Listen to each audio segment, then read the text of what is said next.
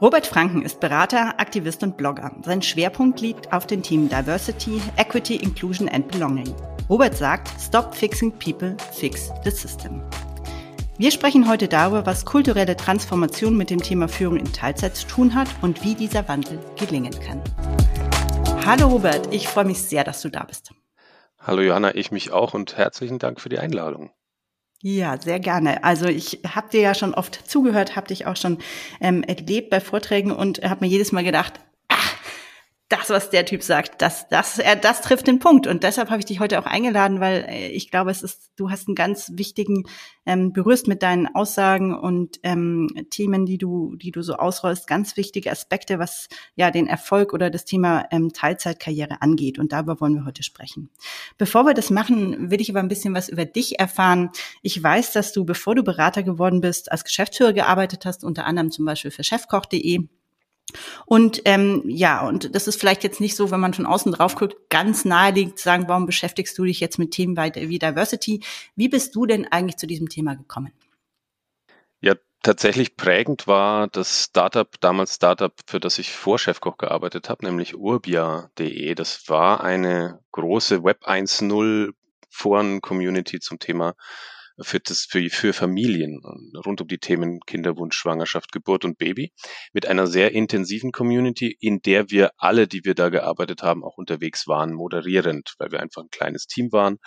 Und da hast du einfach gelernt, was in diesem Land schiefläuft, in den unterschiedlichsten Kategorien. Das heißt, du hast die gelebte Erfahrung, insbesondere von Frauen und Müttern und die dies werden wollen oder ähm, werden wollten unbedingt, ähm, von denen hast du sehr schnell mitbekommen, wo es im System einfach äh, hakt. Und das hat mich extrem geprägt und gleichzeitig natürlich die Rolle als Arbeitgebender im Versuch, ähm, ja, Vereinbarkeit im weitesten Sinne herzustellen. Also für die Menschen, die für die Organisation gearbeitet haben, ein Umfeld zu bieten, in dem sie nicht strugglen oder möglichst wenig strugglen. Und das wiederum war ein großer Struggle.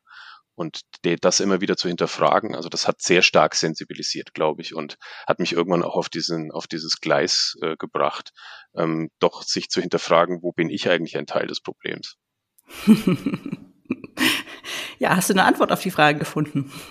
Naja, ähm, jeden Tag äh, tatsächlich. Und das ist auch, finde ich, eine der wesentlichen ähm, der, einer der wesentlichen Transfers, die gerade wir Männer ja hinbekommen müssen, ähm, diese Konfrontation mit der eigenen Verantwortung für bestimmte Dinge, die nicht so gut laufen, ähm, dass wir das auch aushalten lernen und nicht unmittelbar das als Angriff auf uns als Individuen verstehen, wenn zum Beispiel jemand zu uns sagt, du bist privilegiert.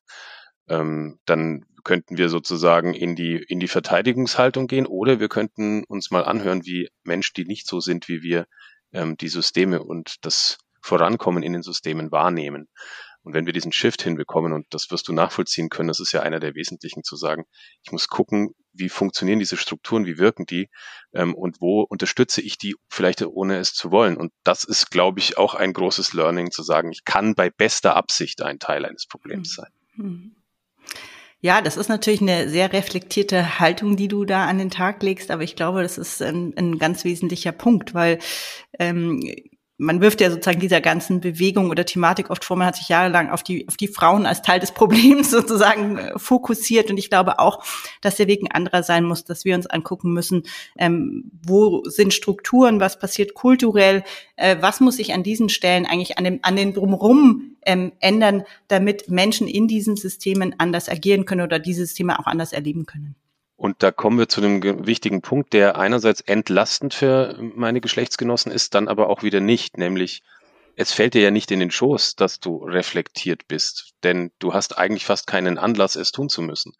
Das heißt, die, die, du kommst ja ganz gut voran in den Systemen mit den Rahmenbedingungen, die, jetzt nennen wir gern mal ein paar Systeme, Kapitalismus, Patriarchat zum Beispiel, auch in Überlappung, ähm, quasi erzeugen als Rahmenbedingungen. Und wenn du gut vorankommst und das Gefühl hast, für mich ist es ja gar kein Problem, dann neigen wir ja Menschen gerne dazu zu glauben, dass es dann auch für andere kein Problem ist. Und das ist ein relativ mühsamer Weg.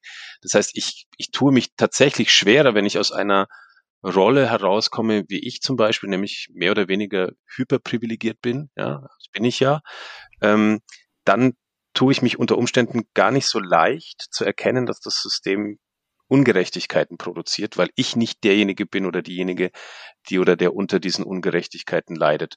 Und da darauf hinzuführen, dafür Brücken zu bauen, ähm, das ist, glaube ich, ein wesentlicher, ähm, eine wesentliche Aufgabe auch von Menschen, die Organisationsberatung machen, die Coaching machen, etc. Ähm, bei aller Wertschätzung für das jeweilige Gegenüber immer versuchen, nicht in der sofortigen Schuldzuschreibung zu sein, aber doch viele kleine ähm, thematische Brücken bauen, um diesen Reflexionsprozess auch einzuleiten und zu unterstützen. Hm. Ja, absolut. Da kann ich dir wirklich nur zustimmen. Das sehe ich ja auch in meiner Arbeit. Es geht wirklich darum zu gucken, wie kann man Menschen ermöglichen, an diesen Veränderungen mitzuwirken. Ich glaube, das ist ein ganz wichtiger Punkt. Also man, es gibt ja auch diesen geht nur gemeinsam und da glaube ich auch ganz fest dran. Also es, es, es geht, geht nicht mit dem Gegeneinander, funktioniert es nicht. Irgendwann kam ich auf den Begriff des Werkstolzes. Finde ich irgendwie so ein bisschen so ein, so ein hölzernen Begriff auf der einen Seite, auf der anderen Seite, wenn es nicht äh, ein Projekt ist, an dem ich einen, zu dem ich einen Beitrag leiste, dann tue ich mich am Ende auch schwer, dort Motivation dafür zu finden. Also ist ja schon dieses Ausloten des gemeinsamen Nenners. Woran arbeiten wir eigentlich alle gemeinsam? Und zwar im Kontrast zu Männer gegen Frauen Beispiel. Ja, also man, man hat ja anhand der, der Geschlechterdifferenzierung, dieser sehr binären Sichtweise, die ja auch nicht haltbar ist, ähm, ganz häufig den Fall, dass zum Beispiel viele Männer glauben, Frauen würden ihnen qua Quote oder anderer Interventionen etwas wegnehmen, ähm, von dem sie bisher selbstverständlich profitiert haben. Und da gibt's ja diesen Spruch, für Menschen mit Privilegien fühlt sich Gerechtigkeit an wie Benachteiligung. Ähm, das ist wesentlich für das Verständnis dieser emotionalen Einlassungen, weil rational ist es ja schwer zu verstehen, dass eine Gruppe von Menschen 30 bis 50 Prozent des Kuchens haben möchte.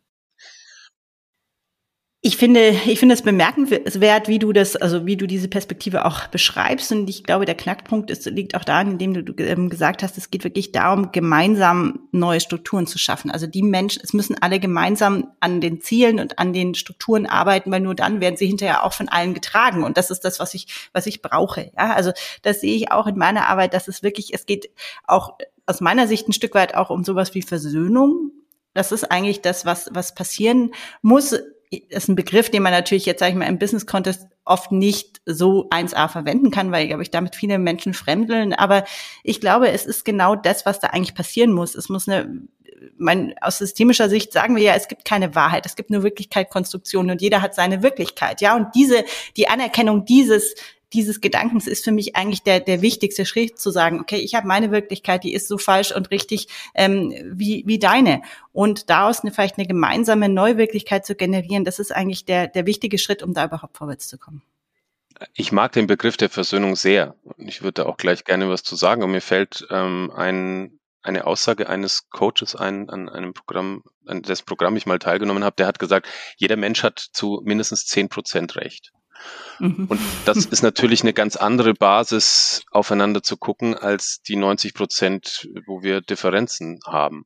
Muss man auch im Einzelfall dann gucken. Aber ich finde den Begriff der Versöhnung deswegen, gerade deswegen so hilfreich, weil er im organisationalen Kontext unter Umständen Irritation auslöst. Und ich ähm, finde, wir müssen noch mit viel mehr Begriffen operieren, ähm, weil viele Begrifflichkeiten ja auch schon generisch geworden sind fast, ähm, die ähm, überhaupt nichts mehr auslösen, gar keine Reaktanz, weder positiv noch negativ und die von vielen Menschen als selbstverständlich genommen werden, die uns dann sagen, ja, wir haben doch kein Erkenntnisproblem, wir haben doch nur ein Umsetzungsproblem. Und das bezweifle ich massiv. Wir haben ein massives Erkenntnisproblem.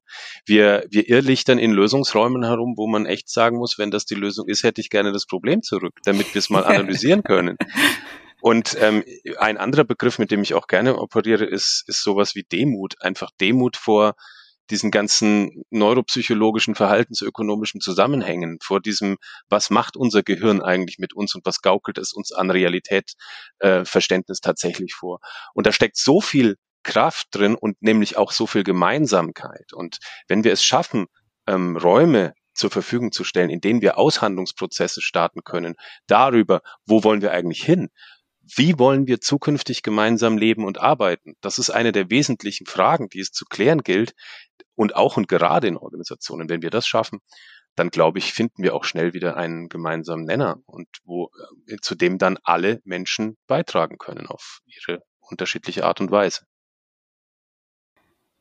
Jetzt lass uns mal so ein bisschen konkreter werden. Jetzt haben wir ein bisschen so unter, unter Fachexperten philosophiert, aber ich finde es super wichtig, weil es genau darum geht, also dieses Verständnis zu gewinnen, worum geht's hier eigentlich? Und ich glaube, das ist ein ganz wichtiger Punkt, um überhaupt, wie du gesagt hast, am richtigen Problem ansetzen, überhaupt mal das richtige Problem zu finden und nicht Lösungen zu generieren, die eigentlich in eine ganz falsche ähm, Ecke zielen. Wenn wir jetzt mal gucken, ich habe ja zu Beginn gesagt, du sagst gerne diesen Satz, Stop fixing people, fix the system. Darüber haben wir jetzt schon gesprochen. Es geht um System, es geht um Strukturen, um Kultur, um wie wir miteinander umgehen. Was, wie würdest du diesen Satz auslegen im Hinblick auf das Thema Teilzeit oder Karriere in Teilzeit? Ähm, also ich glaube, dass dieses wir sorgen für Vereinbarkeit, was ja viele Organisationen sich auf die Fahnen schreiben, ähm, auch wiederum ein, ähm, ein Aspekt vermissen lässt, nämlich die intensive Auseinandersetzung damit, was tue ich da eigentlich. Ähm, wenn ich, also Vereinbarkeit sieht ja klischeehaft so aus, Frau Müller kommt aus der Elternzeit zurück und man bietet ihr einen Teilzeitjob an und möglichst wenig Reisezeit, möglichst wenig Zeit beim Kunden. Ähm, damit sie ähm, es nicht so, so schwierig hat. So. Und das Gegenteil von gut äh, ist ja gut gemeint, wie wir alle wissen. Und was wir eigentlich ja tun, ist, wir entziehen ihr in der Logik der Organisationen heute äh, die Aufstiegsmöglichkeiten. Ähm, weil was, was zahlt er wirklich darauf ein, positiv auf das Konto Karriere, das ist Dauerverfügbarkeit und Neudeutsch Billable Client Facing Time, also ja, Zeit, die ich beim Kunden abrechnen kann. Ein wunderschöner Begriff. Ähm, und das ähm, kann sie danach halt vergessen. Das heißt, solange wir diesen, diesen Hauptwiderspruch ähm, nicht in den Griff kriegen, dass diese Paradigmen wichtig sind für Karriere, ne, dass ich voll Gas geben muss, dauerverfügbar sein muss, gerne auch noch durchsetzungsfähig in einer sehr männlichen Konnotation, in einer sehr männlich extrovertierten. Ähm, so lange kann ich mich bis zum St. Nimmerleinstag an dem Thema Vereinbarkeit abstrampeln. Und Vereinbarkeit ist ein großes und ein kleines Thema ja zugleich. Also wir haben, was ist alles Vereinbarkeit? Also irgendwann sagen wir dann auch Menschen in den Organisationen, ja, wem sollen wir es denn noch allen recht machen? Und da stellt sich dann genau die Frage nach der Ambition. Und da würde ich mir diesen Perspektivwechsel wünschen, Stop Fixing People, also hören wir auf, Menschen passend für das, den Status quo des Systems zu machen, sondern nutzen wir die Bedürfnisäußerung von Menschen, die Marginalisierungserfahrung von Menschen dafür, um kritisch auf den Status quo des Systems zu blicken und zu sagen, welche Strukturen führen denn eigentlich erst dazu? Solange ich mich in meinem linearen Wachstums äh, Kosmos befinde, Umsatzertrag, Wachstum, tue ich mich natürlich schwer, ähm, andere Dinge mit einzubeziehen, die zu unserem Menschsein halt gehören. Und letzter Satz dazu, ich habe neulich so ein Zitat auch gehört von einer Frau in einem Workshop, die gesagt hat, ich pflege gerade meine 90-jährige Mutter und ich habe das meinem Arbeitgeber gesagt. Die Tatsache, dass ich das tun muss, nämlich meinem Arbeitgeber Bescheid sagen, dass ich etwas zutiefst Menschliches tue, sagt alles über unsere Systeme und Strukturen da, da ist genau das, was ich mit Ambition meine drin. Wie weit möchte ich gehen? Wie groß darf der Raum sein? Und ich finde, am Anfang brauchen wir keine Raumbegrenzung. Hm. Es geht, also da stimme ich dir hundertprozentig zu. Es geht für mich eigentlich um eine ähm, Wiedermenschlichmachung unserer Wirtschaft oder unseres Arbeitssystems. Das ist der Punkt, ja. Und ähm, es ist nichts, was wir neu erfinden müssen, sondern es ist eigentlich eigentlich immer da gewesen. Wir haben nur Systeme gebaut, die diese Aspekte völlig einfach aufgrund anderer Mechaniken, jetzt sind wir wieder bei den Strukturen, äh, wie du hast gerade schon Umsatz, lineares Wachstum genannt, ja. Also wir haben einfach Erfolgsmetriken für uns definiert als Erfolg oder Metriken für uns als Erfolg definiert, die nichts mehr Menschliches an sich haben. Und das hat uns in ein System oder in eine Situation gebracht, die finde ich, wenn man mal so ganz objektiv und außen drauf äh, schaut, fast schon absurd ist eigentlich, ja. Wenn, äh, bin ich natürlich aus so einem System auch nicht, ich stecke nicht mehr drin, ja. Das hilft natürlich auch, diesen objektiven Blick zu haben. Aber wie gesagt, für mich steckt da inzwischen eine irrsinnige Absurdität auch drin.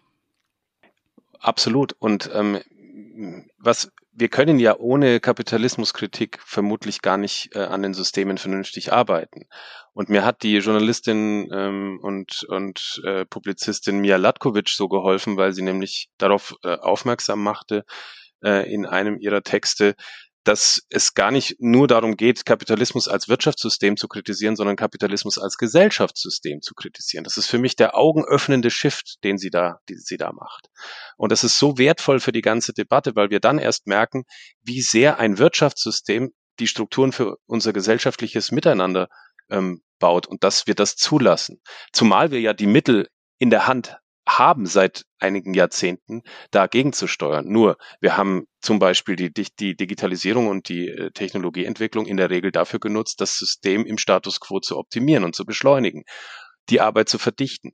Und daraus sind ja diese Diskurse entstanden, in denen wir uns befinden. Ähm, Teilzeit als ein Unterpunkt, Vereinbarkeit, aber New Work oder Nachhaltigkeit oder Diversity, Inclusion und Co. sind ja keine Themen, weil uns langweilig geworden ist, sondern das sind Reaktionen auf Missstände in unseren Systemen. Und ähm, das sind deswegen auch ähm, Handlungsfelder für Organisationen. Die können sich davon nicht lossagen.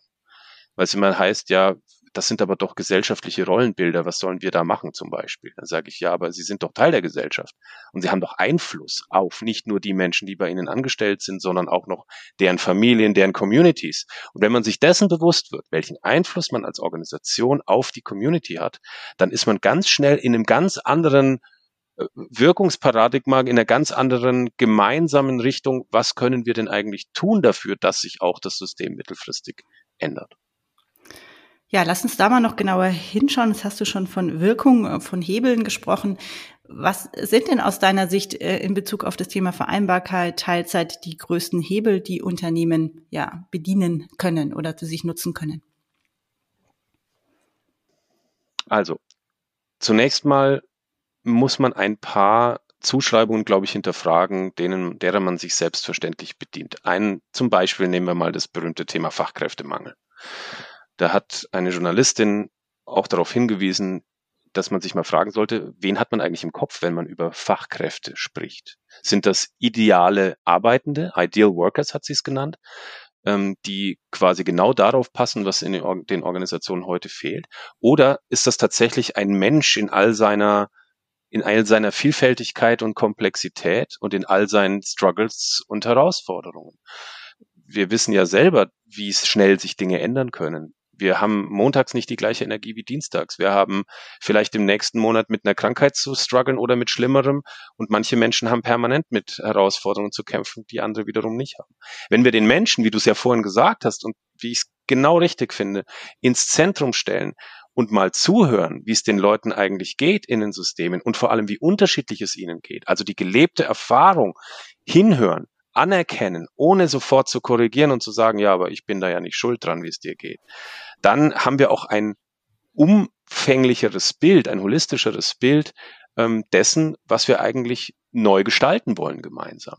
Und diese, diese Neudeutsch Awareness, diese Wahrnehmung, dieses tiefe Verständnis dessen, was passiert und was wir eigentlich brauchen und wollen und wie unsere Bedürfnisse ähm, gestaltet sind und welche Kapazitäten und Ressourcen wir haben und nicht haben. Wenn ich das tief verstehe, dann kann ich mir auch das System angucken und verstehe es aus einer neuen Perspektive. Und erst dann kann ich dieses Ineinanderspielen neu gestalten und kann ein ganz anderes Verständnis von Ursache und Wirkung haben, als ich es vielleicht heute in der sehr verengten äh, Logik, in der ich ja funktionieren muss auch, muss man ja auch sagen, ähm, in der Regel tun kann. Ja. Absolut. Also ich, ich habe gerade so, die ganze Zeit, als du gesprochen hast, habe ich so Sätze von, von Aussagen aus HR-Bereichen im Kopf. Da, da höre ich immer wieder Sätze wie, ja, aber wir machen ja, wir bieten ja schon alles an. Bei uns kann ja jeder arbeiten, wie er will. Ja, so das sind ja so Klassiker. Also dieses ja, wir, der, der Besteckkasten ist voll, bedient sich aber keiner. Ja, das ist genau dieser Punkt, weil wir einfach aus einer ganz falschen Perspektive da oder an, an einer falschen Stelle ansetzen. Wir fangen ganz hinten an, ja. Das ist eigentlich das Letzte, was man tun muss. Wir müssen viel weiter vorne anfangen und gucken, ähm, was ist eigentlich unsere Haltung? Und du hast vorhin auch Dinge wie eben das Thema Verfügbarkeit, Präsenz, Anwesenheitskultur. Das sind ja, das sind die, die großen Bremser aus meiner Sicht. Und das bricht sich ja Bahn, wenn wir mal auf diesen, äh, wenn wir mal wieder auf das Thema Frauen schauen, weibliche Führungskräfte dieses Grundmissverständnis, wenn ich mehr Frauen in ein System reinkippe, dass es dann auch erfolgreicher in den jetzigen Metriken ist. Ja, das ist ja ganz schön stumpf. Das ist ja ein, eine, das ist ein, ein, kein Kausalzusammenhang, sondern eine äh, Korrelation, die ganz andere Ursachen und Rahmenbedingungen hat. Ne? Also das muss ich ja umgekehrt im Zweifel betrachten. Aber was heute immer noch passiert ist, ja, wir haben den Frauen die Führungsjobs angeboten, aber sie haben Nein gesagt und dann folgere ich daraus, dass sie nicht ambitioniert sind. Das ist natürlich maximal zynisch wenn ich nicht verstehe, warum die Nein sagen überdurchschnittlich häufig, nämlich weil sie schlauer sind als der durchschnittliche Mann. Und zwar deswegen, weil sie schlauer sein müssen. Ja, sie sind, sie unterliegen bestimmten Rahmenbedingungen tagtäglich. Gender Care Gap, ja, also die Lücke in der Sorgearbeitsübernahme zwischen den Geschlechtern, das ist extrem ungleich verteilt. Das heißt, jede durchschnittliche Frau hat deutlich weniger Energie zur Verfügung aufgrund der Mental Load und aufgrund der damit verbundenen Tätigkeiten.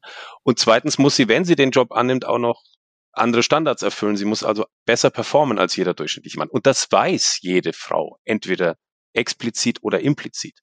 Und wenn sie dann Nein sagt, dann ist das eine reflektierte, schlaue Entscheidung und nicht eine, eine Nicht-Ambition. Und solange ich das nicht verstehe, da kann ich bis zum St. Nimmerleins-Tag von irgendwelchen Talentpools faseln, ähm, die es anzuzapfen gilt oder von stillen Reserven. Ähm, das werde ich nicht, werde ich nicht schaffen.